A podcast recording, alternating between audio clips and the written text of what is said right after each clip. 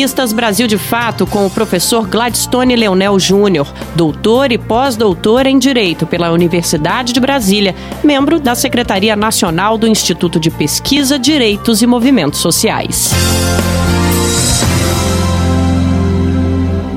O artigo de hoje, além de remeter à paralisação dos entregadores de aplicativo no dia 1 de julho, traz as várias faces da precarização do trabalho na América Latina. Esse mês foi noticiada a situação de precariedade dos trabalhadores de aplicativos nesse período de pandemia.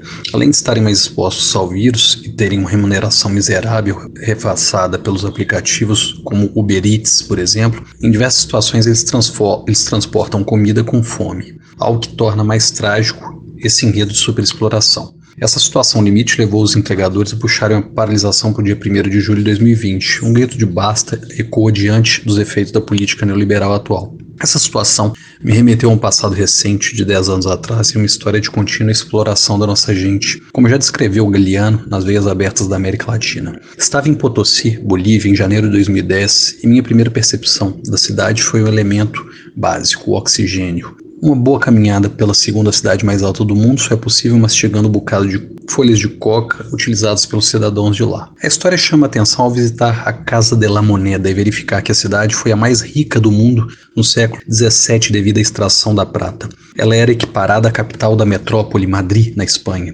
Não por acaso o time de futebol da cidade chama-se Real Potosí, Dessa pompa, pouco restou. Junto ao status de capital à época, ela também pôde receber o título de cidade mais saqueada pelos colonizadores europeus. O pior é saber que as vítimas de ontem também são as de hoje. Através de um discurso moderno e uma roupagem transnacional, os exploradores são os mesmos. Naquele contexto que conhecia o guia Mirim Iber, ao visitar as minas do monte conhecido como Cerro Rico. As galerias levam os visitantes a se depararem com condições insalubres de trabalho, talvez próximas ao que acontecia no século XVII. Após vivenciar aquilo, descobri que de cada dez trabalhadores ou trabalhadoras mineiros, sete morriam em decorrência do próprio trabalho na mina, literalmente uma máquina de moer gente em nome do capital. Isso em 2010. As igrejas, a espiritualidade do deus Tio o fumo, a aguardente, a folha de coca amenizavam a curta vida do mineiro.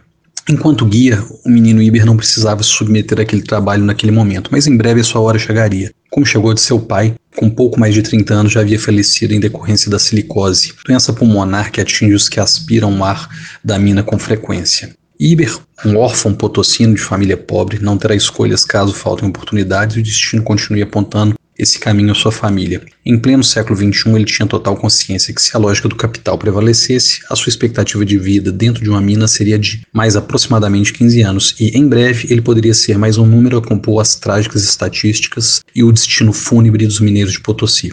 O faminto entregador do Uber e o Potosino Iber são algumas das faces dessa máquina de moer gente e sonhos chamada capitalismo. Não é possível pensar um mundo melhor sem interromper essa máquina, nem que seja um dia. Hoje é um desses dias. Você ouviu o professor Gladstone Leonel Júnior, doutor e pós-doutor em Direito pela Universidade de Brasília, membro da Secretaria Nacional do Instituto de Pesquisa, Direitos e Movimentos Sociais.